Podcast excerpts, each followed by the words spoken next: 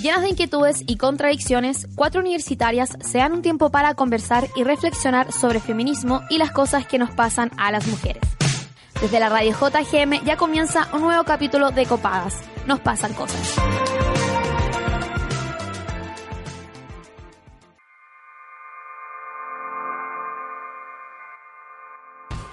Hace un tiempo han aparecido en mis redes sociales discusiones o peleas entre feministas. Unas que defienden la capacidad de elección de las trabajadoras sexuales. Otras que aseguran que la prostitución perpetúa la cosificación y explotación femenina propia del patriarcado. E incluso estas dicen que las anteriores no deberían hacerse llamar feministas por defender la regulación de esta práctica. Me da lata, me da lata que desde la comodidad de nuestros hogares teoricemos sobre una realidad que viven tantas mujeres en todo el mundo, muchas veces llegando a hablar por ellas. Muchas responden categóricas a preguntas que personalmente hace poco me estoy haciendo. ¿La prostitución es trabajo? ¿Debería compararse con la explotación y el uso del cuerpo que se ejerce en otros rubros? ¿El trabajo sexual es lo mismo que trata? ¿Estamos, en realidad, discutiendo en base de conceptos comunes? Es innegable que en el trabajo sexual se expresa una condición de género, pero en Copadas no tenemos verdades absolutas ni pretendemos tenerlas. Queremos, en cambio, reflexionar y escuchar las voces de quienes viven en carne propia los conflictos. Miremos en perspectiva el panorama. Consideremos las distintas posturas para así aprender en conjunto y no caer en el juego del patriarcado de pisarnos la cola entre nosotras mismas.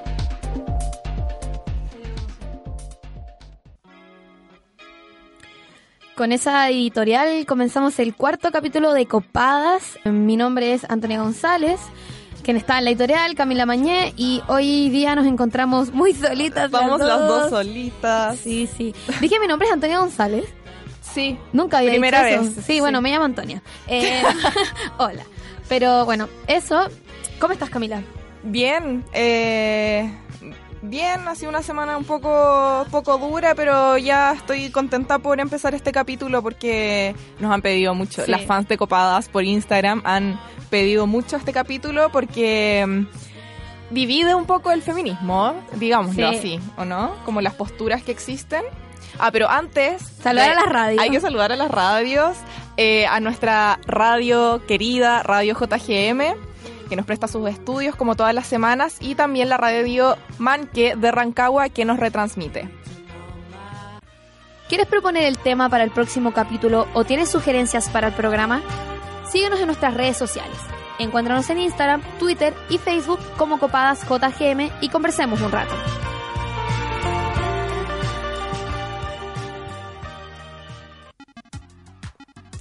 Bueno, sí, como decía la Camila, este capítulo era muy esperado, pero la verdad es que a mí me pone un poco nerviosa que ahora solo estemos las dos, porque igual es un tema delicado, es como un Sí, tema yo lo que... quería discutir con las chiquillas. Sí, como es que es delicado hablarlo y no se puede hablar Sí, entre de dos hecho, personas. espero que no nos funen en Sí, este como, capítulo. no quiero hablar, ya. Pero mm, Bueno, sobre el trabajo sexual o sobre la prostitución o todos los espectros del trabajo sexual, no sé, ahí vamos a, a ir conversando con la Toña.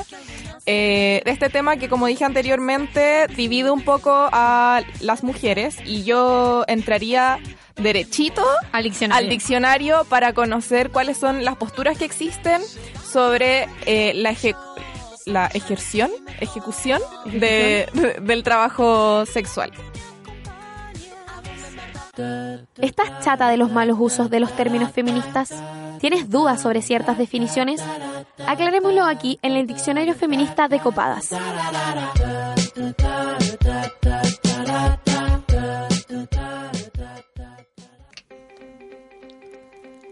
Hoy en nuestro diccionario feminista definiremos abolicionismo, prohibicionismo y regulacionismo.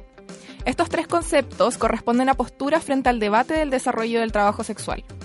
El prohibicionismo se encuentra más próximo a sectores conservadores y religiosos y propone la erradicación de todo ámbito de trabajo sexual a través del castigo al ejercicio de las trabajadoras sexuales.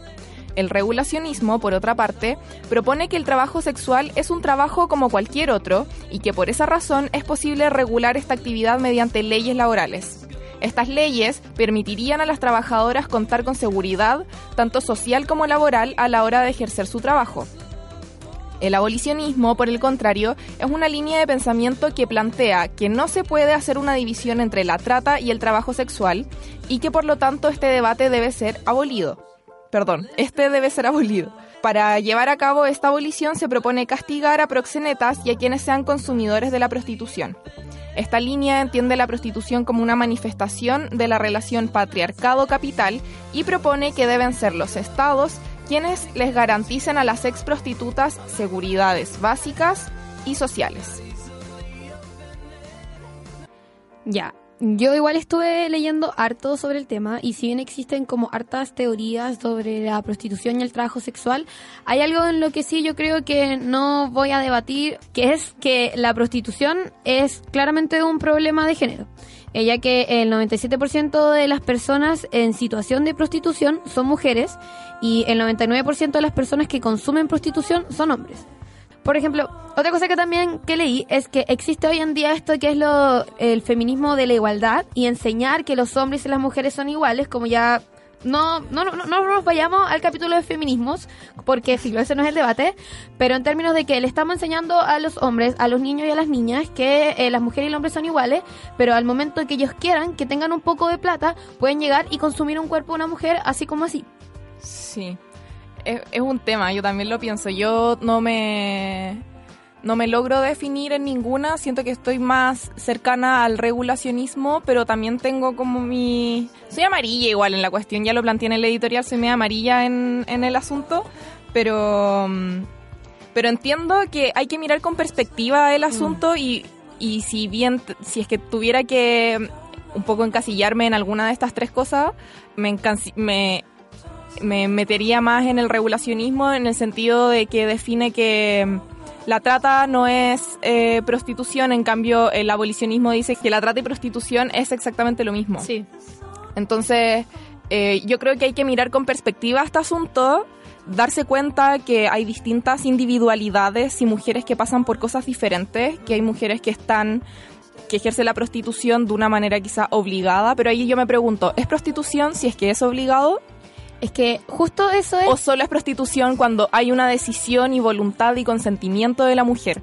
Mira, es que existe esta cuestión que es el concepto del consentimiento femenino, que es de hecho una de las grandes teorías que tiene el regulacionismo. Pero eh, lo que dicen las abolicionistas, porque no es como, yo no sé, yo voy a decir solo lo que leí, como todas las teorías que leí, como lo que pude entender, es que este concepto de consentimiento igual es un mandato eh, patriarcal que coloca la sexualidad femenina siempre en el consentir, ¿se entiende? Entonces como que los hombres son sujetos activos, mientras que las mujeres son agentes pasivos para consentir y complacer al hombre, ¿cachai? Entonces existe como este debate de qué es realmente el consentimiento, ¿cachai? Sí, igual, igual yo tengo mis mi pero resquemores con el concepto del consentimiento porque muchas veces puede haber consentimiento y también me pregunto que puede haber violación también, como eh, en el sentido de que un tu pololo, no sé, te manipula emocionalmente de alguna manera o te insiste tanto, te hincha tanto los ovarios como para tener sexo que tú decís como ya, sí.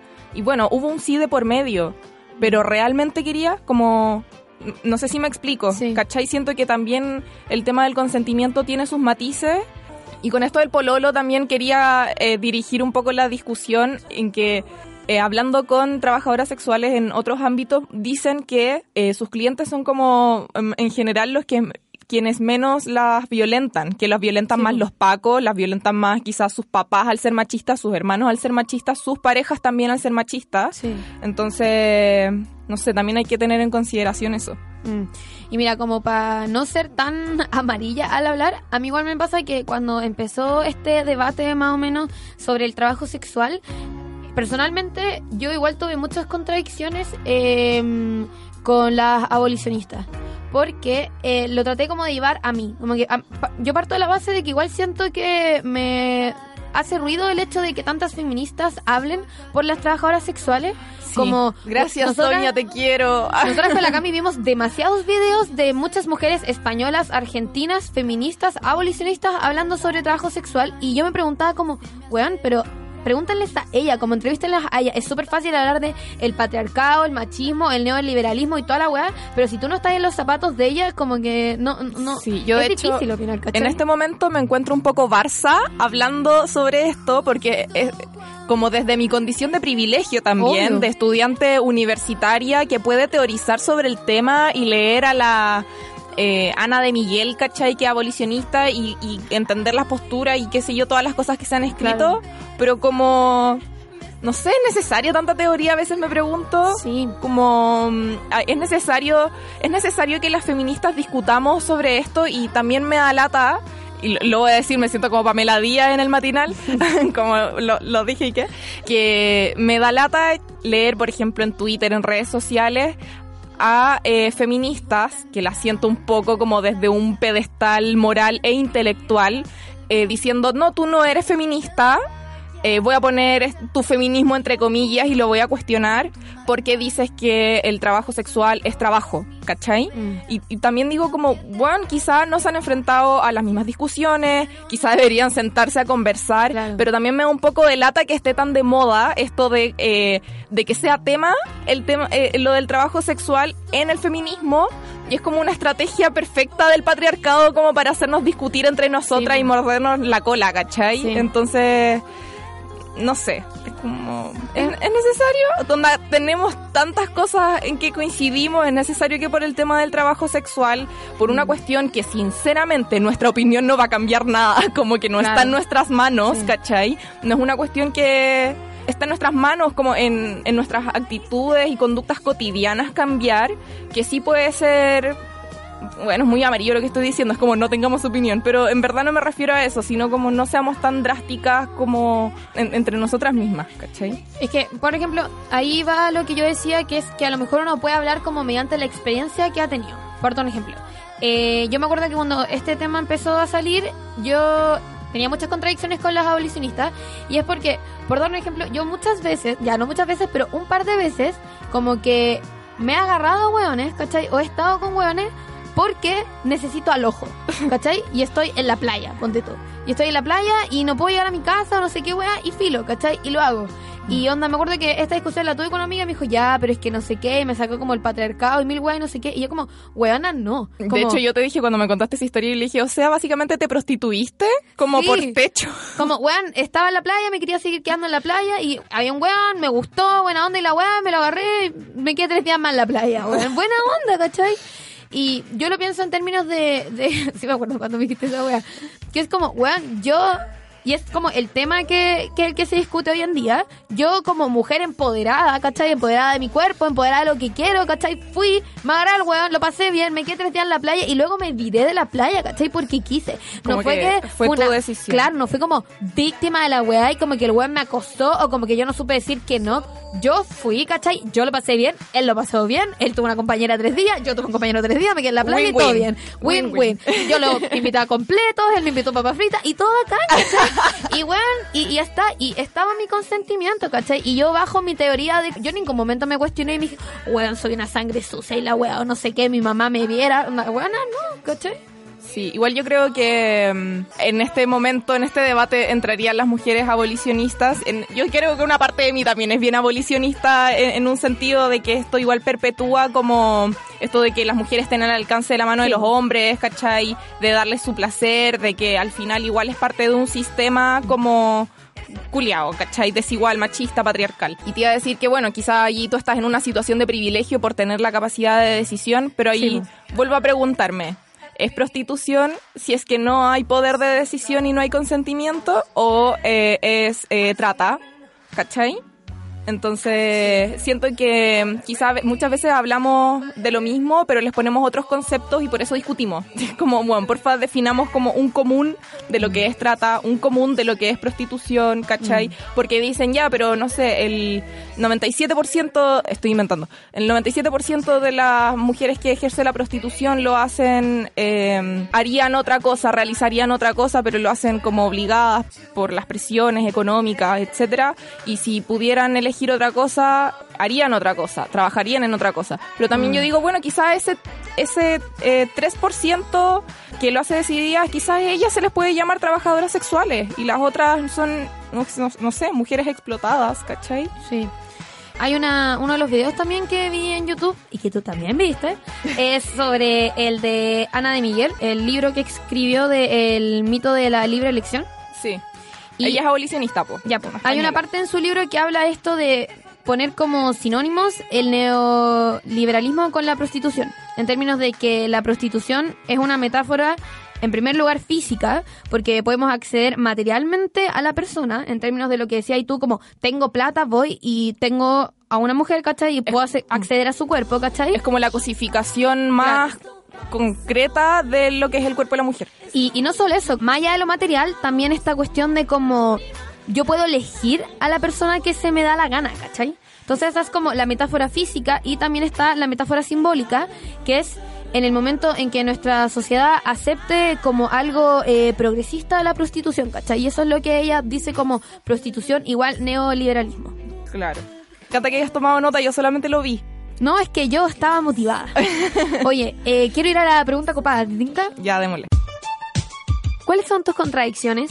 ¿Cuáles son tus dudas como feminista? Intentemos resolverlas aquí, en tu pregunta copada.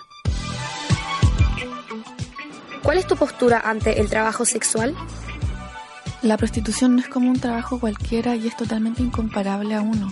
Dejen de decirle a las mujeres pobres, que son la mayoría que están metidas en este mundo, que su opción para salir de la pobreza es ir y vender sus cuerpos a hombres que pueden tener dinero para pagar. Mi postura con respecto a la prostitución es abolicionista porque si bien encuentro importante escuchar la voz de las personas que ejercen la prostitución, también es importante escuchar la voz de las personas que han sido víctimas de trata y también que han logrado escapar del sistema prostituyente. Y siento que esos relatos son eh, muy fuertes como para ignorarlos y también creo que el consentimiento no se compra, así que no, para mí la prostitución es violación pagada.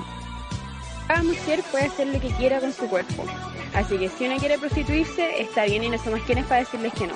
Y en todo caso, si las mujeres quieren salir adelante, esto es una herramienta para hacerlo. Tienen una propuesta de valor con su cuerpo y encuentro súper bueno que lo ocupen. Abolición, abolición, abolición, sion, sion, el proxeneta y el putero nos venden la libre elección. Usan el porno como una escuela para inculcar la violación. Mientras explotan, ganan dinero mientras explotan nuestro cuerpo al mejor postor. Las feministas queremos leyes, abolición, abolición, abolición, sion, sion. Las feministas queremos leyes, mercadearnos no es opción.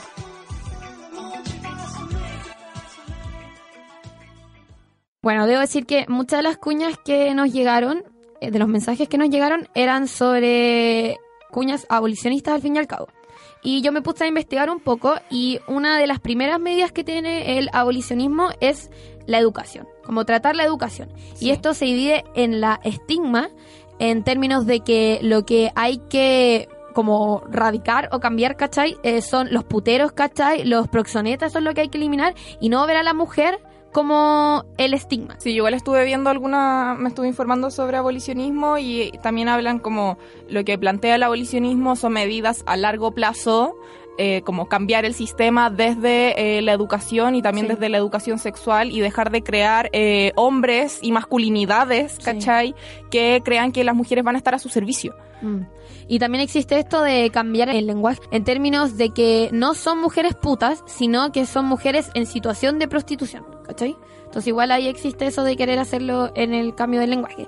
Y eh, también en- cuando estaba estudiando en el abolicionismo estaba esto de que el abolicionismo fue implementado en nueve países y esto comenzó en Suecia.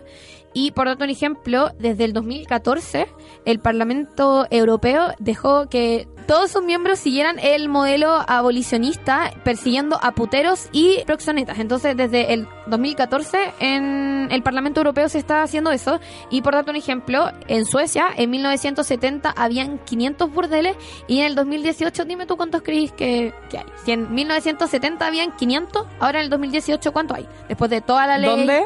en Suecia. ¿Cero? Camila Mañez. Sí. ¿En serio? Bueno, bueno sí, es, que se, es que como que fue noticia esa cuestión, cómo Suecia erradicó Sí. el comercio sexual y la cuestión, pero igual encuentro un poco psycho eso de, de al menos lo que planteaban acá en, en Santiago, del había un barrio rojo en el, el golf y planteaban, no, en realidad desconozco si lo hicieron o solo lo propusieron, pero igual lo encuentro psycho como sacarle fotos a, a las patentes de los autos de eh, las personas que van a pagar por prostitución Claro. y después les mandan como el agua a la casa, así como acusete, pues, ¿cachai? Onda, Bien. miren lo que estaba su marido. Onda, miren las, eh, como las que se trae, ¿cachai? no Pero también, también está como esta idea de que todas las personas que van como a buscar trabajadoras sexuales son casados, pues, ¿cachai? Mm. Y también está esta idea de que son las rompehogares y, y, y hay un montón de mitos y prejuicios sobre esta figura también del- de la trabajadora sexual. Y estuve también leyendo un poco, pero más como una cuestión histórica en Chile, que hay mucho de la Iglesia Católica en esto, Como, como que en realidad desde un comienzo, si es que no existiera la prostituta, tampoco existiría la buena madre y buena ama de casa. Entonces, como que esta figura de la prostituta le sirve a la Iglesia Católica como para elaborar una antítesis, como un contrario de lo que es la buena mujer, como lo moral en el sentido y, y se construye contrario a esta mujer eh, del libertinaje, eh, que tiene poder de decisión, que no es sumisa, ¿cachai? Entonces, a partir de eso se crea como la mujer ideal para la Iglesia Católica, Oye, mira, no tenía idea de eso. la buena madre. La buena, la buena madre. Oye, eh, para dejar hablar del abolicionismo, quiero mostrarte una cuña Ya, que dale. tengo que es sobre eh, puta y feminista, una crónica de una trabajadora sexual que se llama Eh, Geo Orellano, de Argentina. Una sociedad en la que dejen de equiparar trata con trabajo sexual, invisibilizando así a todo un colectivo y condenándonos a tener que trabajar en mayor clandestinidad. Una sociedad en la que dejen de cuestionarnos y comiencen a aceptar nuestro trabajo como un trabajo como el resto. Somos mujeres, somos madres, somos trabajadoras sexuales. Queremos poder ser libres para poder decidir sobre nuestros propios cuerpos. Queremos ser libres para poder ser lo que realmente queremos ser, pero con acceso a derechos. Está buena la cuña. Eh, de ¿Qué te hecho, vamos a profundizar un poco en eso en, en la entrevista que se viene. Sí. Pero mira, un poco yo respondiendo a la pregunta copada, ¿cuál es mi postura ante el trabajo sexual? Me pasa que entiendo que se perpetúa una relación jerárquica, ¿cachai? De género en la ejecución del trabajo sexual. Pero también no quiero tampoco hacer la comparación como en todos los trabajos pasa lo mismo, en otros trabajos no tienes poder de decisión, etcétera, y también se ejerce el machismo.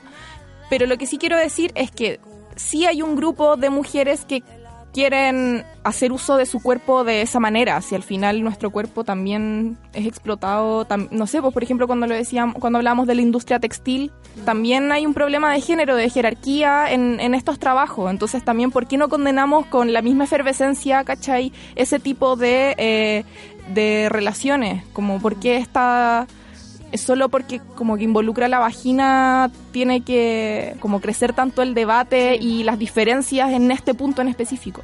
Yo creo que también otra de las conclusiones que me llevé ya para traer a la invitada y que nos cuente todo es que el regulacionismo da dinero, mientras tanto el abolicionismo cuesta dinero. Cuesta dinero en el sentido de que hay que eh, elaborar políticas. Leyes y toda la claro. como que se necesita plata para poder hacer todo eso. Pero el regulacionismo también, po. O sea, el regulacionismo también busca la elaboración de leyes y derechos laborales. O sea, como en, en ese sentido también creo que hay, hay puntos en común entre las dos, Sí. entre las dos posturas. Sí, pero más o menos lo que dicen eh, las abolicionistas es esta cuestión de que el regulacionismo lo que hace es dar dinero, mientras el abolicionismo hace completamente lo contrario, que es que cuesta dinero. Lo especifican, por ejemplo, en que la prostitución da mucho dinero. España es el país europeo con más ganancia en su PIB por drogas y prostitución. Bueno, vamos a profundizar con la invitada, que al fin tenemos a alguien que hable desde la experiencia Sí. y que dejemos los debates de- en Twitter de lado un ratito para escuchar lo que tienen que decir. Oye, pero antes Una de canción. Una canción. Ay, Camila Maña, me encanta. ¿La puedo elegir yo Dale, o tú? dale. Ya, eh, yo quiero elegir una canción que nunca antes hemos puesto ni al cantante ni nada, pero ojalá no me, no me reten aquí al lado. ¿Un hombre? Sí. No me diga que es Pablo Chile. No, weona, ¿qué te Ah, pasa? No, quiero poner una canción de Ed Sheeran que se llama Fire Sea. ¿No es como las que ponen en Grey's Anatomy de Ed Sheeran? Puede piola. ser. Puede ser, ya. Que les guste, chicas.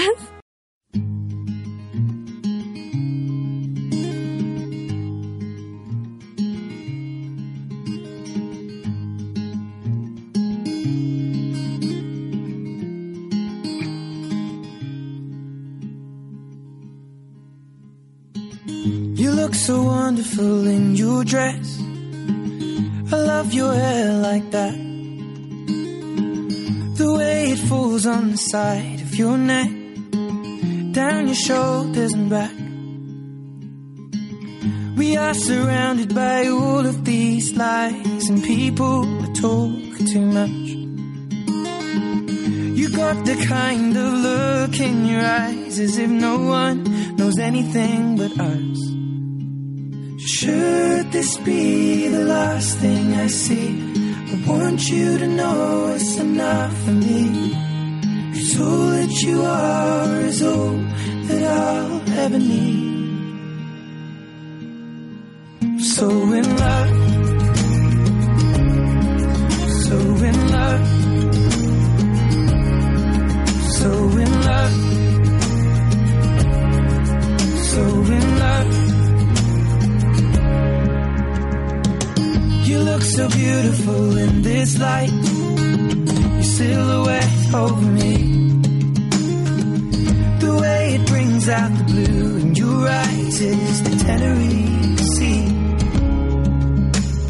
And all of the voices surrounding us here, they just fade out when you take a breath. Just say the word and now we'll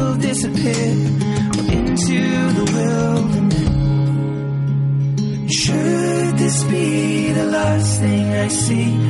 I want you to know it's enough for me. 'Cause all that you are is all that I'll ever need. So in love, so in love, so in love, so in love.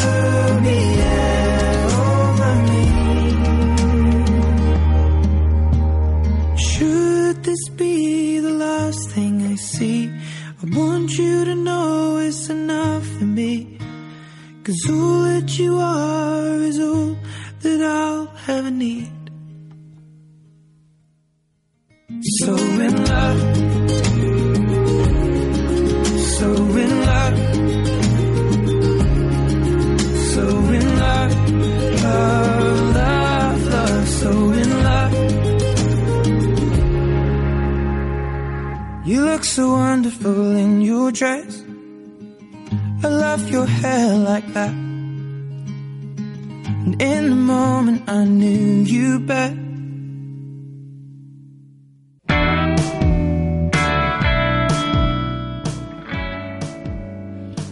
Bueno, ya estamos de vuelta en el capítulo de hoy y hoy como entrevistada vamos a tener a Besania, que es integrante de Fundación Margen, trabajadora sexual, actriz porno y artista de performance.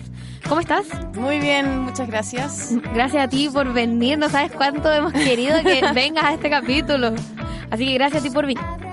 Eh, de- en nuestras primeras preguntas, eh, nos gustaría saber eh, qué es Fundación Margen, eh, cómo funciona, cuál es su misión y visión que hay sobre el trabajo sexual. Si nos podrías explicar un poco de eso. Sí, Fundación Margen nace como a fines de los 80, principios de los 90, después de que, eh, bueno, la vuelta a la democracia en el fondo incidió mucho en, en que nuevas cosas empezaran a suceder. Entonces, eh, esa fue como la puerta de entrada para muchas organizaciones eh, LGBT, eh, de mujeres, de VIH y de trabajadoras sexuales para que, para que pudieran en el fondo existir, porque antes era imposible, lo sabemos. Y, y, y nace a través, tengo entendido que nace eh, a través de, de una iniciativa que tenían la- las trabajadoras sexuales, con ayuda también de un equipo técnico, de psicólogas, eh, de trabajadoras sociales que ayudaron también en la, en la fundación de, en, en la fundación de la fundación, principalmente por un tema de derechos humanos. Porque ah, bueno hasta el día de hoy se siguen violando derechos humanos en muchos sectores todavía del trabajo sexual Eh, pero en ese tiempo la violencia era oficial había mucha discriminación eh, legal también había políticas sanitarias para controlar la población de trabajadoras sexuales que eran eh, muy discriminatorias, por ejemplo, no, eh, les pedían el carnet de sanidad y si no lo tenían, la metían, las metían a todas en un camión y se las llevaban a las comisarías, donde eran vejadas, eh, humilladas, a veces salían incluso sin ropa de los lugares, salían o con poca ropa, se cagaban de frío. Eh, y, y también obviamente ahí eh, era un espacio para que ocurriera también mucho abuso sexual en ese contexto. Entonces e- ese era el, el escenario, que no es un escenario que ha cambiado mucho, porque sabemos que eh, la represión, por ejemplo, en contra de las compañeras trans, eh, se mantuvo por muchos más años también dentro de las cárceles. Sabemos que para, que para las trans em, que, tenían que estar en cárceles de hombres era mm, prácticamente violaciones sistemáticas de manera no- no- normal, era como... eh, Es, eso era lo, lo que sucedía. Sabemos que en el fondo todavía no se ha solucionado todo ese tipo de cosas porque todavía seguimos sufriendo de abuso policial y de, y de en general todas las instituciones pero pero en ese tiempo era algo masivo y era necesario que alguien eh, alguien se pronunciara al respecto. Disculpe, ¿de qué año estamos hablando? Como a fines de los 80, inicio del, del 90. Lo que pasa es que la fu- Fundación Margen, eh, bueno, después tuvo ese nombre, pero al principio fue el sindicato Ángela Lina. Ya. y donde, eh, que dirigía al principio Eliana Dentone, que todavía es compañera nuestra, y, mm, y también ahora, en, en ese tiempo también estaban las dirigentes actuales, que son Herminda González también, y, y Nancy. ¿Y cuáles son eh, el trabajo que ustedes hacen como mujeres articuladas al final? Hay como distintas maneras de- en las que no- nos pronunciamos al respecto. Por un lado están las capacitaciones que hacemos a las instituciones, tanto de salud como de pues, fuerza, eh, por ejemplo, a los carabineros. Capacitaciones, en el fondo, que la- la- las chiquillas le, empezaron llamando como talleres de sensibilización, que en el fondo es como decirle, en principio, como a los, a los carabineros, a la gente que trabaja en, los en los consultorios, y a, la, y a la gente como del sector público que se vincula eh, directamente con las trabajadoras sexuales, como decirle que somos personas y que no pueden eh, tratar eh, mal a una persona por eh, el trabajo que escogió. Y porque eh, claramente hay mucha, hay mucho juicio moral al respecto y hasta el día de hoy los carabineros eh, ni siquiera son capaces de, de decir con todas sus letras trabajo sexual, como que te, te sacan a las chiquillas de la calle y les dice y, la- y- y como no es un delito, porque después de ese trabajo que, que empezó la Fundación Margen, se despenalizó el trabajo sexual y el carnet de sanidad dejó de ser obligatorio. Pero eso eh, los carabineros no lo saben, porque no estudian las leyes. Entonces, m- muchos pacos llegan a molestar a los lugares diciendo como que estamos cometiendo un delito y eso no es cierto. Y las chicas, obviamente, que, que han tenido, que- con las que nosotros tenemos contacto porque eh, vamos a hacer eh, salidas a terreno, vamos a ver cómo están, les llevamos material de trabajo que son preservativos y lubricantes. Además, qué sé yo, las que trabajan en la noche como una colación o algo así, como a todos los sectores como de 10 de julio, eh, Plaza de Armas, y ahí nos vamos turnando. Eh, las chicas saben que no es un delito y que ellas tienen derecho a estar en la calle. En el fondo no, no están haciendo nada que no se pueda hacer, porque si tú no estás bebiendo alcohol, si no estás vendiendo droga y estás para en la calle, nadie te puede venir a sacar Claro. eh, por, por hacer una transacción sexual. Claro. Pero los, los pacos no lo saben. Oye. Entonces, ese es el gran problema. Y lo que mencionabas anteriormente son los procesos de formación y autocuidado que ofrece la Fundación. Hoy en día no hemos hecho eh, últimamente un taller de autocuidado propiamente tal, pero sí vamos a hacer talleres, por ejemplo, de prevención de, de enfermedad de transmisión sexual, talleres como para aprender a ocupar el condón femenino, a veces... eh, y, y ahora también estamos haciendo talleres para eh, hablar sobre la sobre la ley del trabajo sexual, sobre el proyecto de ley de trabajo sexual que estamos trabajando. Entonces, por ese en- por ese lado hemos ido acercándonos políticamente a, a- a ta- este tema con, con, con nuestras compañeras. Este proyecto de ley, ¿qué implica? Han habido alrededor de, no sé, un, un par de proyectos de ley anteriores, pero este en particular eh, va a modificar el código del trabajo. Eso en el fondo como es- esa es la estrategia para que el proceso sea más rápido, porque la abogada con, con la que estamos trabajando, que es Gloria Requena, no- nos explica que hacer un proyecto de ley nuevo, como una ley del trabajo sexual por sí sola, es, es, es más difícil, o sea, va a ser más lento el proceso. Entonces, lo principal es cambiar el código del trabajo para que el, el trabajo sexual sea reconocido como tal. Porque hay un vacío legal, porque no es ilegal, pero tampoco. lo que es ilegal en este momento es ejercer el trabajo sexual en, en recintos. En cualquier lugar en el fondo, porque no se puede ejercer en- en- ni en los cafés con piernas, ni en los topless, ni en nada de eso. Solo que todos sabemos que igual ocurre, Claro. pero no es, es como un secreto a voces.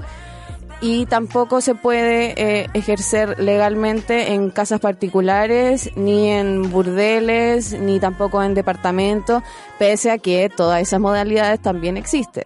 Entonces, eh, la idea es regularizar eso, como don- el- los lugares donde siempre ha existido el trabajo sexual, eh, que en lugar de seguir prohibiéndolo y hacer que esto sea siempre eternamente clandestino, poder permitir que esas situaciones se regularicen para que las personas que trabajan y que ejercen el trabajo sexual en esos lugares eh, puedan acceder a derechos laborales. Los que más beneficia en este momento la ilegalidad es a los empleadores, es decir, a los cabrones, proxenetas y los dueños de, de los toples, de los cafés con piernas, que en el fondo son los que más ganan, porque no contratan a sus trabajadoras y no, no, no se cumplen los requisitos mínimos para que exista, Como derechos laborales. al claro, final. derecho... Sí, eso te quería preguntar un poco cómo es la estructura en la que se ejerce el trabajo sexual, porque hay gente que habla, eh, hay gente que dice no que eh, la prostitución es trata, eh, hablan del proxenetismo, ¿cómo, cómo se desarrolla el trabajo en concreto. El trabajo sexual abarca más que solo la prostitución. Porque, bueno, esto algo ya no, no me sé una definición de diccionario, pero como yo lo defino es todo trabajo que requiera directamente de un eh, de una explotación del capital erótico. Es decir, que, eh, por ejemplo, si yo hago pornografía y no tengo necesariamente contacto con el cliente, no tengo contacto físico, no tengo sexo ni coito, de todas maneras mi trabajo es trabajo sexual porque estoy trabajando con mi capital erótico con fines eh, comerciales y en el fondo con, con fines masturbatorios o de generar eh, placer o erotizar al, al cliente o la clienta. Lo que hablábamos en el capítulo de pornografía, que existían estas personas que mediante la webcam ejercían Sí. el trabajo sexual también. Mira, voy a, voy a partir como de, de algo más, más fundamental. que Dale. yo estoy dejando de considerar el sexo como solo el coito o la relación sexual. Mm. Eh, porque hay otras prácticas que son sexuales que no son coitales y tampoco son ni afectivas y no son eh, vainilla. ¿A, a qué viene este, este término? Es que también las prácticas de BDSM, que sería bondage, sumisión, eh, sadomasoquismo, dominación, eh, fetiches sexuales que no que muchas veces no requieren de un contacto directo pero sí hay un contacto erótico psicológico o un contacto físico que, que tiene que ver con la, la sumisión del cuerpo, la entrega total del cuerpo, que no necesariamente es lo que todos imaginamos como sexo, pero en el fondo si una persona está viviendo y, y, y da ese tipo de servicios es también una trabajadora o trabajador sexual. Oye, Besania, tengo una pregunta que no me quedó muy claro. Pero según tú, ¿cuál es la diferencia entre trata de, tra- de carácter sexual y trabajo sexual? Es que tiene todas las diferencias, no tienen nada que ver porque la trata de personas es cuando uno está obligado a hacerlo. Es decir, si a mí me secuestran y me llevan a un lugar y me obligan a trabajar, yo estoy siendo tratada. Y pasa, en, en actualmente en Chile existen esos casos. Porque sobre todo con las compañeras que son migrantes, que no tienen, que, no, que muchas veces no están regularizadas y, y- y están en el fondo trabajando directamente con, con cabrones que son muy violentos y, y que tienen ese tipo de prácticas, claramente hay una situación de trata que está muy oculta, hay que investigar, hay que tratar de, de erradicarla por completo porque nadie que no sea mayor de edad y que no esté en completo uso de sus facultades no, no puede ejercer la prostitución, po, porque ahí ya eh, se están obligando eso un atentado contra tu, tu Claro. dignidad. ¿Qué opinas de, de hecho lo estábamos escuchando delante, que le preguntamos a algunas radioescuchas cuál es su postura ante el trabajo sexual y algunas decían que la prostitución es violación. ¿Qué opinas sobre esa opinión? A mí me han violado, pero no me han violado clientes. Me han violado más pareja, más tiramigos. Eh, hay otros contextos en donde claramente podemos estar hablando de violación en, en, los, en, en el acto sexual. Pero para mí la sexualidad no es violenta. Para mí compartir un, un momento sexual con alguien, independiente de que no sea afectivo, de que yo no esté enamorada, de que no, de que no haya un, un vínculo eh, de, de una, una relación, en el fondo que yo quizá tendría en mi, en mi vida real. Claro. de todas maneras, no es un, un acto violento. Yo no me estoy exponiendo a que me hagan daño.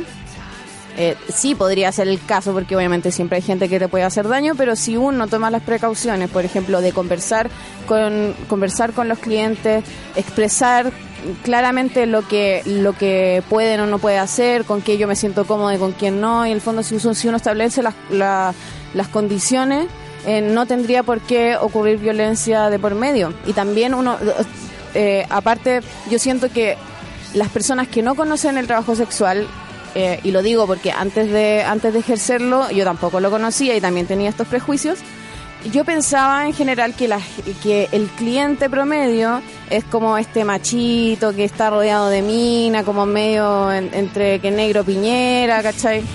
Y yo me imaginaba como que me iba a relacionar con esas personas antes de empezar y me daba terror. Yo decía, no, no voy a aguantar una semana acá, como no, no voy a tolerar esto, ah, lo voy a hacer como un sacrificio, ya cuando, cuando pague la deuda me salgo, cosas así yo pensaba antes, pero la verdad es que hay muchas más personas que requieren del trabajo sexual. Por ejemplo, hay muchas personas eh, que, que son tímidas, que no, no se sienten cómodos relacionándose con mujeres, pero les gustan las mujeres. Eh, hay otras personas, por ejemplo, que tienen Asperger y lo mismo, como les, cuestan las relaciones sociales. Hay personas que se sienten inseguras con su cuerpo también. Hombres.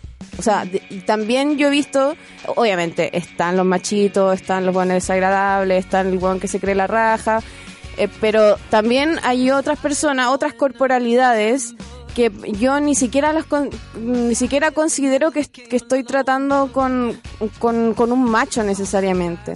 También, por ejemplo, hay personas que son vírgenes y que y que empiezan eh, a descubrir la sexualidad con trabajadoras sexuales. Entonces, para mí, no, la, la verdad es muy lejano sentir que, que me estoy exponiendo a que me hagan un daño. Claro, pero también existe, eh, o sea, yo lo pienso así como esta diferencia que hay entre los, los privilegios que pueden tener los hombres de un poco que exista, no sé, como este mercado o estas posibilidades de como al alcance de la mano para su propio placer. Yo creo que también un poco va por ahí la crítica, en el sentido de eh, las mujeres no tenemos eh, a un hombre o, o en general no, no existe esta formación del anhelo por querer eh, recurrir a un hombre directamente para satisfacer el propio placer femenino. Claro, es que eh, claramente estamos en un contexto que es eh, patriarcal y yo creo que el patriarcado eh, es transversal a todos los trabajos y todos lo- los sectores en los que podemos habitar. Entonces, claramente yo no, no nunca podría decir que el trabajo sexual está libre de machismo porque es absurdo, porque de hecho así eh, se ha establecido al principio o, o en general, pese a que ahora hay que visibilizar que no son solo mujeres las que ejercen el trabajo sexual, porque también hay hombres y personas no binarias. eh, pero claro, sabemos que es un, una, un trabajo que ha sido feminizado desde los inicios quizá de, de la historia, desde las etairas en Grecia en adelante, siempre en general ha sido un, un trabajo de mujeres. Y también en general el capitalismo nos enseña a que, a que si nosotros queremos algo y tenéis plata, va y lo, y, y lo obtienes. Incluso la Es un colonización. problema, Yo sí. estaba leyendo un, este libro de la Sonia Montesino de Mujeres en la Historia y hay un capítulo de trabajo sexual y cuenta que eh, desde la colonia, como un poco para paliar el- la soledad de estos hombres colonizadores, que en verdad eran todos asesinos, empezó como el trabajo sexual, así como empezaron a poner a mujeres en dis- a disposición de estos hombres colonizadores porque estaban solos, porque abandonaron a su Sí. familia y todo para venir a otro continente. Yo creo que eso siempre ha pasado porque en la guerra, en general, el, el, el patriarcado o, el- o las sociedades que desde el principio quizá de la, de la historia fueron eh, guiadas por hombres guerreros eh, y que tenían este, este afán de expandirse, yo siento que desde ahí las violaciones eh, siempre han ocurrido. Como eh, es, es una práctica común en general de la guerra incluso y cuando uno llega a invadir un espacio eh, llegar, llevarse todo lo que encuentren, incluyendo a las mujeres. Entonces no me, no me parece raro y claramente tiene, tiene mucho que ver. Y, y yo también, fra- francamente, si yo me voy a meter quizá a un, a un nightclub común y corriente, también voy a tener esa sensación como de, ok, están todos estos fueron aquí, está como esta fantasía de que todas las mujeres están para ti, pero claro, el, eso obviamente a mí, me, a mí como feminista me, puede molestar porque digo, esa no es la realidad, esto no es, eh, esto no es el orden que a mí me gusta, como o esto no es la sexualidad que a mí me gusta, pero claro, hay que combatirla, hay que combatir eso, combatir eso desde adentro, yo siento, no, no podemos llegar a prohibir algo, a erradicar algo por, por esta situación, porque si fuera por eso, eh, hay muchas otras profesiones que han estado eh, fuertemente marcadas por el machismo. Sí. En, en el área de la salud, del arte, de las comunicaciones, todo. Entonces, obviamente eh, existe esa, esa actitud violenta del hombre que está en el fondo en todos esos es- en todos los espacios posibles.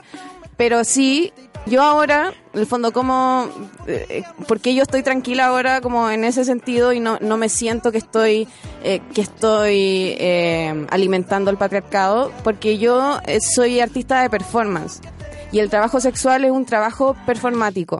Es decir, que todo lo que, todo lo que yo haga, ya sea virtual o real, es una, una fantasía es una situación ficticia que uno crea, porque uno pacta, o sea, el cliente pacta las condiciones, en el fondo es lo, mismo que, que crear una escena, ¿por qué? Porque contratáis a una actriz que tenga el pelo así, que tenga el poto así, y la lleváis a un lugar que te guste, o qué sé yo, le pides que haga lo que, lo que tú quieres, entonces eso ya es una fantasía. Y para mí, o sea, yo trato de explicarlo, o de qui- quizá cuando, he tenido eh, o sea, hablar en el fondo y explicar que, que esta situación que estamos viviendo es una situación ficticia y mucho, muchos clientes lo, lo entienden así, otros se de, quedan en shock, otros, qué sé yo, se enamoran, se están buscando otras cosas, pero hay que, la realidad es que somos actrices. Yo creo que todas las trabajadoras sexuales que he conocido eh, en, un, en, un, en, en ciertos contextos dicen como en talla, eh, "Ay, no, es que nosotras somos actrices. Y, y yo estoy de acuerdo, de hecho, porque es, es un trabajo performático. Oye, eh, Besania, em, para ti, ¿cuáles son las estigmas, eh, prejuicios e inquietudes eh, que existen hacia las trabajadoras sexuales? Yo creo que está el, el estigma de que el trabajo sexual es un trabajo indigno, porque vendemos nuestro cuerpo, que nos denigramos, eh, que nos ofrecemos al, al- a los hombres como mercancía o como un pedazo de carne.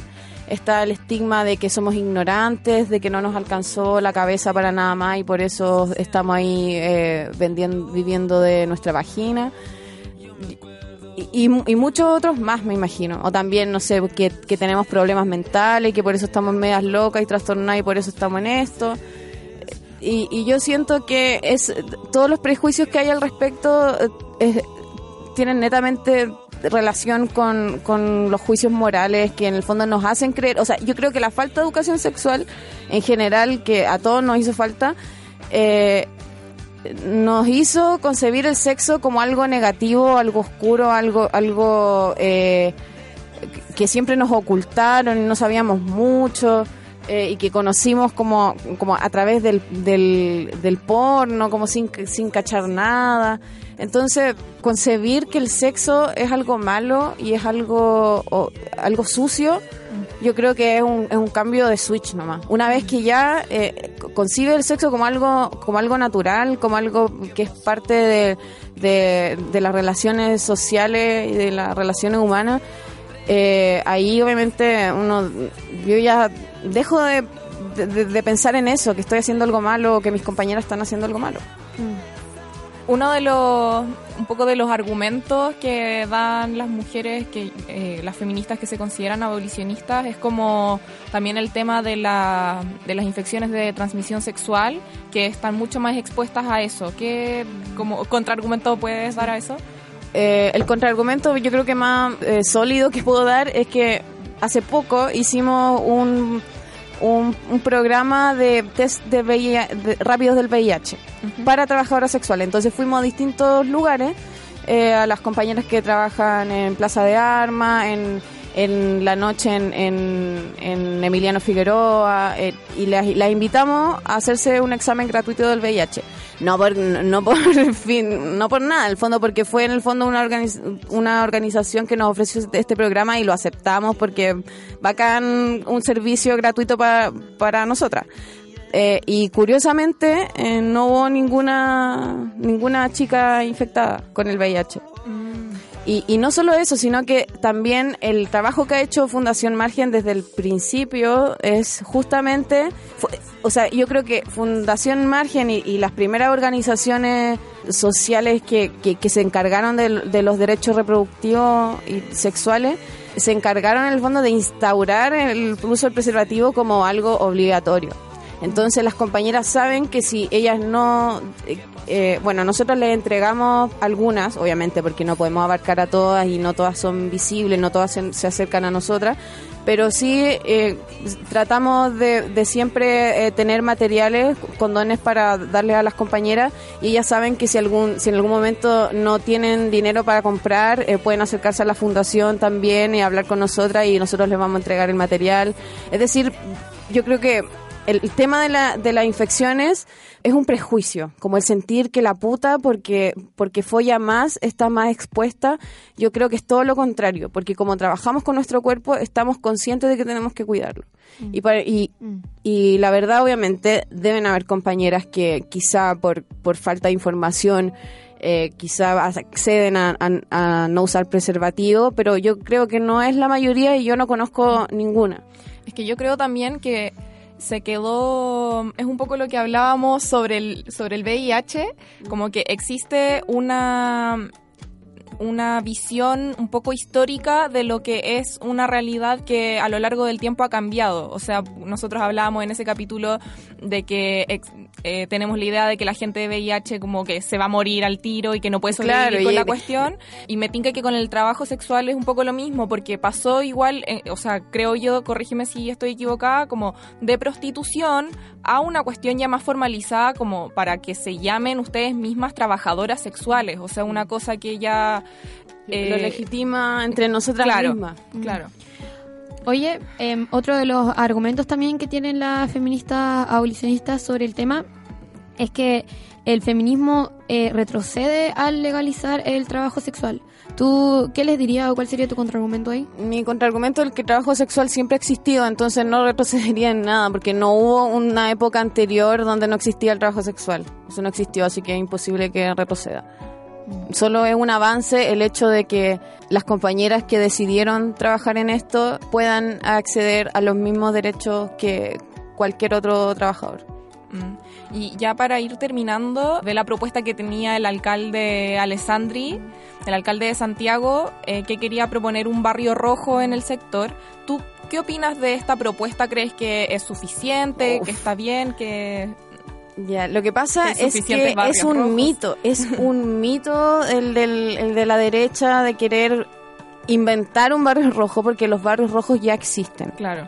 Ya existen, ya están instalados y están instalados en lugares estratégicos donde funcionan, porque si tú eh, sacas a las, las, compañeras que están en una u otra calle y las llevas a otra, es otra cosa, no van a llegar los mismos clientes. de hecho, yo creo, claramente pueden haber eh, de comercio sexual en, otras comunas más, más lejanas del, del centro, obvio. Pero obviamente que en las comunas más centrales, que digamos que serían como el, el cordón de la línea roja, diría, que es, es el, el, lugar más o menos como donde más uno puede encontrar. Po. ¿De, la línea roja como de la línea 1? Claro, como, de la línea 1, o, o, también hacia ir a Razabal, eh, Mata, por ahí en el fondo son zonas centrales en donde mucha gente trabaja, o sea, me refiero como gente que va a la oficina eh, y a todos los otros lugares de trabajo que hay. En el fondo, entonces, no se puede erradicar de los lugares como Providencia, el centro de Santiago. Es imposible porque ya existe, ya existe y y por último, aunque, aunque quisieran sacar a las compañeras que están en la calle, seguiría eh, habiendo eh, trabajo sexual ahí mismo, porque no, no, no va a salir de donde ya es cómodo que esté. Y ahora sí lo último, lo prometo, es que tengo como muchas dudas que quiero conversar contigo. Eh, ¿Qué opinas de estos países que castigan a los clientes por pagar por prostitución? bueno, es un poco...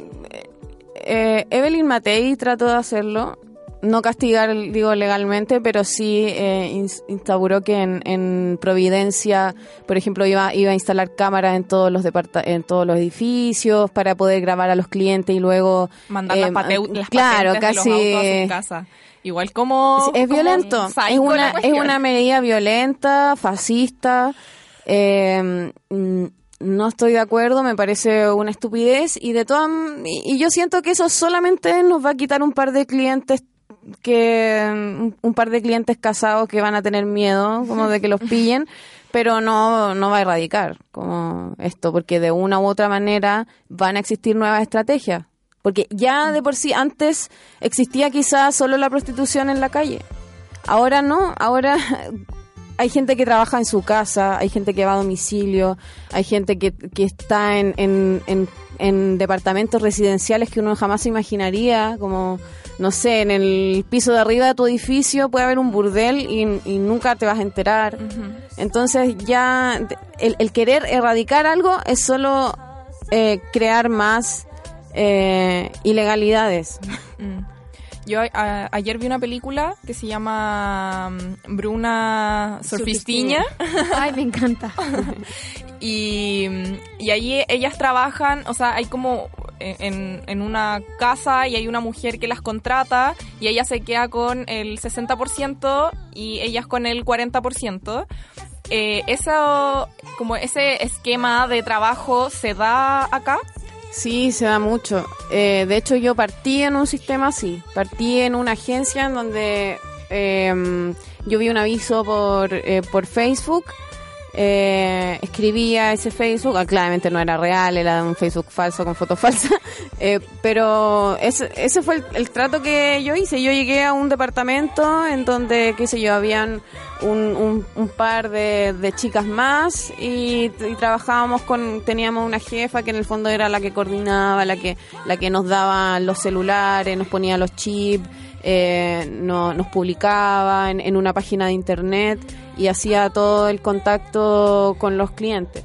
Y vigilaba también el fondo que quien eh, que que no la cagáramos con plata, ¿cachai? Que, que ella, o sea, vigilar cuántos clientes atendíamos y todo eso, como muy... ¿Y cuál, cuál es la diferencia de ese sistema, perdón lo ignorante, de ese sistema de trabajo como con el proxenetismo? Yo creo que es lo mismo, es, es proxenetismo, solo que claramente hay proxenetas más violentos que otros.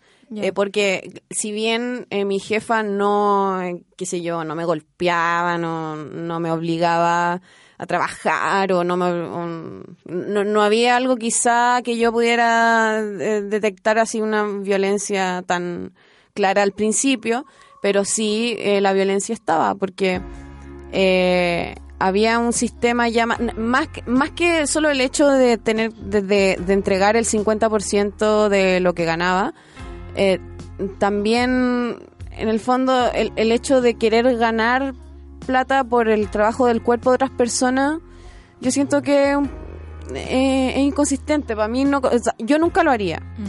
Pero eh, existe, existe ese sistema y hay compañeras que prefieren trabajar con un jefe o una jefa porque obviamente cuando uno es independiente tiene que preocuparse de más cosas, eh, tiene que eh, pagar el lugar, tiene que comprar los insumos, tiene que lavar la ropa, hacer aseo, entonces son muchas cosas que cuando tú trabajas en una agencia en el fondo son o- otra persona las hace se supone ese es como ese es como el engaño que hay ¿cachai? como el enganche como claro tú eh, me pasas la mitad pero porque yo te voy a hacer el aseo te voy a pasar los condones te voy a eh, eh, pasar una habitación ¿cachai? entonces está todo eso pero claramente hay hay un vacío y, y, y tiene es- ese sistema tiene que estar regulado no puede ser que alguien esté empleando a otra persona eh, sin preocuparse de, su, de sus derechos. Por ejemplo, eh, yo me di cuenta que, que era un sistema violento cuando yo me enfermé y el doctor me, do- me dio dos semanas de licencia y mm, a mí me dijeron ya, eh, podís, eh, quédate descansar el fin de semana y pues, vuelve tipo martes, miércoles. Y así como, yo weón, tengo amigdalitis purulenta, ¿cachai? Tengo, tengo pus en la garganta y me voy a hacer chupar pico con pus, como de verdad.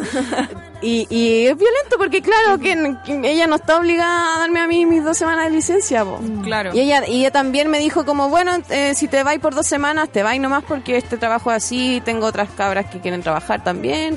Al final eso es lo que ustedes Sí, quieren po. regular ahora. Y también, por ejemplo, me imagino cosas más prácticas como el tema de las cotizaciones, tener una jubilación eventualmente por una cosa que ustedes en verdad ejercen como trabajo, ¿no? Eh, sí, po. claramente eso eh, el fondo es el siguiente paso. Claro, eh, obviamente hay mu eh, quizá a mi, mi lado más anarquista tampoco le, le gusta pagar impuestos.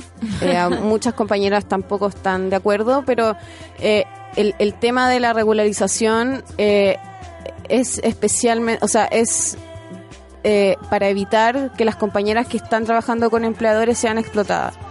En el caso de si, si uno trabaja individualmente y eh, independientemente, ahí en el fondo tendría que cotizar como trabajador en- independiente.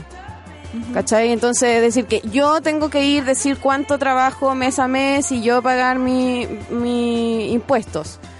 Pero claramente no va a haber una fiscalización porque no, no puede haber una fiscalización porque si tú el día de mañana tenías una, no sé, te roban todo, tenías una deuda, te ponen, no sé, eh, alguien se está muriendo, necesitáis plata, tú podís ir a, pagar- a pararte a la esquina y nadie te va a venir a fiscalizar, o sea, nadie tendría por qué venir a fiscalizarte que, que- por qué cosas estáis, estáis cobrando, ¿cachai?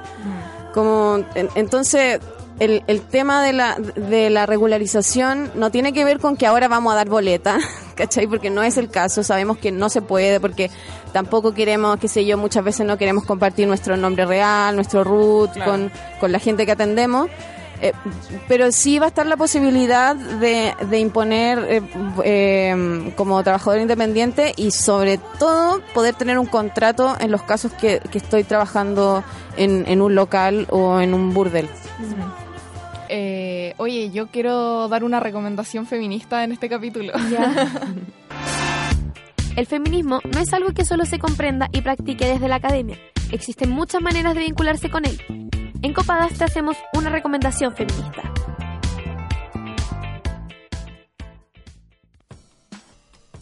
Ya, la recomendación de hoy es la película que mencioné anteriormente, Bruna Surfistiña. A mí me gustó. ¿Tú qué opinas de la película? Eh, sí, o sea, creo que hay, hay mejores películas. bueno, es la que encontré en Netflix en realidad. La pueden encontrar en Netflix y habla sobre la vida de una estudiante que. Entre, te sigue de una, de una brasileña que escribió un libro y que, y que cuenta su, su experiencia también.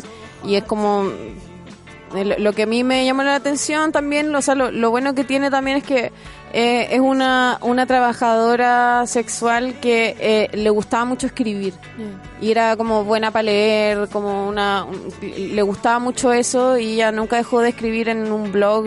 Era, era muy creativa. Entonces ese impulso creativo en el fondo que, que muchas veces eh, la, la, gente tiene el prejuicio como de que, de que las putas no servimos nada para nada más y es como, bueno, son muchas habilidades las que uno tiene que desarrollar en este trabajo. Sí, y también a, mí me gustó la película porque muestra igual el espectro de eh, trabajadoras sexuales que existen. Todo el tiempo está como que está presente el tema de la decisión que tienen las trabajadoras sexuales en, en este trabajo, en este rubro. Así que la pueden encontrar en Netflix. Se llama Bruna Surfistiña, como con NH, así como porque también, es brasileña. Y también muestra como que en el fondo también a veces uno, uno cuando no tiene plata y después tiene plata, eh, hay muchos conflictos. Claro. conflictos como, que se te suben los humos. Eh, claro. Sí, o uno no sabe, uno de, repente empezáis a, a, calcular mal y pensáis que tenéis más plata, la que, no sé, hay muchos conflictos como también en torno al dinero cuando, cuando uno, uno parte quizá ganando más plata de, de la que está acostumbrado. Y eso también lo muestra en el, fondo como los conflictos que hay con eso. Y la relación con los clientes, la relación con otros hombres afuera del eh, trabajo sexual. Ya, pero no cuenten toda la película. no, y al final igual lo bueno es que... ya, bueno. Oye, ya, para ir cerrando, eh, Besania, te queríamos pedir que elijas el último bloque musical. Nosotros tenemos ese ritual en Copas, entonces dinos qué canción te gustaría escuchar ahora. Hay una canción que se llama Chapeadora de la Argentina Cazú, que me gusta porque habla habla del money y de los negocios ilegales. Ya, bacán. Nos vamos con esa canción y te agradecemos mucho. Hace mucho tiempo que queríamos hacer este capítulo. gracias a ustedes por, por, tener la iniciativa también. No, gracias. Se agradecen estos espacios. Ah, no, gracias a ti. Ay, no, agradece. Ya, nos vemos, chao. Nos vemos si no nos vemos, pero bueno, nos escuchan.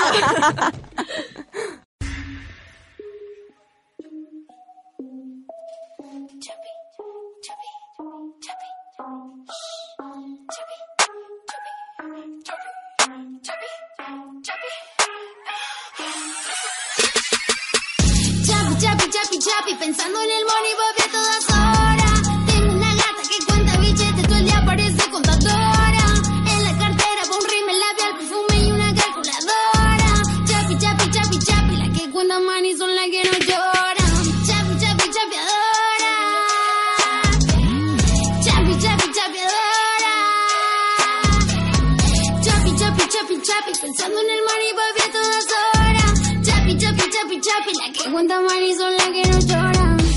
Chapi, chapi, chapeadora, buscándome el money como Dora la exploradora.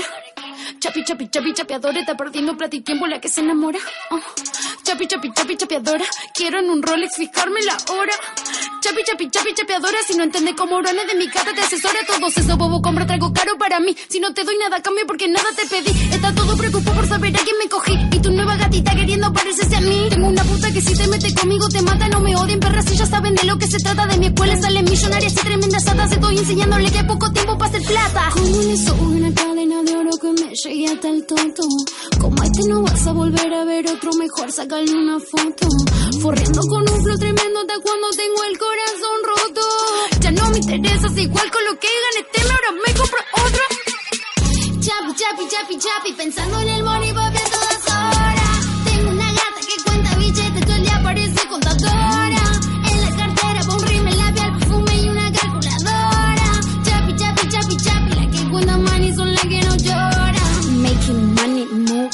todo mi billete.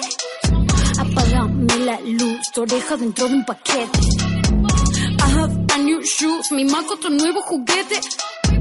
Tengo la actitud, parece que me respeten, soy inteligente, negocio con giles, no quiero más amigos, yo quiero más miles, si no quieren perder, mi honey no miran, estoy encargada que la gata vacile, no quiere ser su novia, pero que la mía no puede confiar el flow de la maldita MVP, cuando quieras te invitamos a pasar de por aquí, te enseñamos don't fuck with me. Estoy haciendo dinero, a la mierda los fake, el que me respeta tiene mi respeto, y el que quiere problemas va a tener problemas. Chapi, chapi, chapi, chapi, pensando en el money porque todas horas.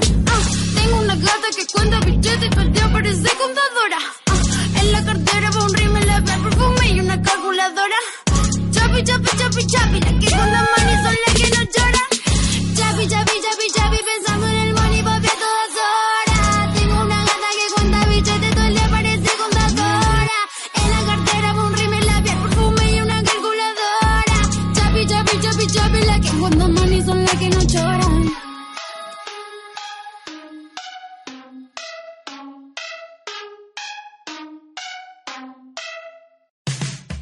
Así termina un nuevo capítulo de Copadas, nuestro espacio semanal para reflexionar y conversar sobre nuestras inquietudes y las cosas que nos pasan a las mujeres.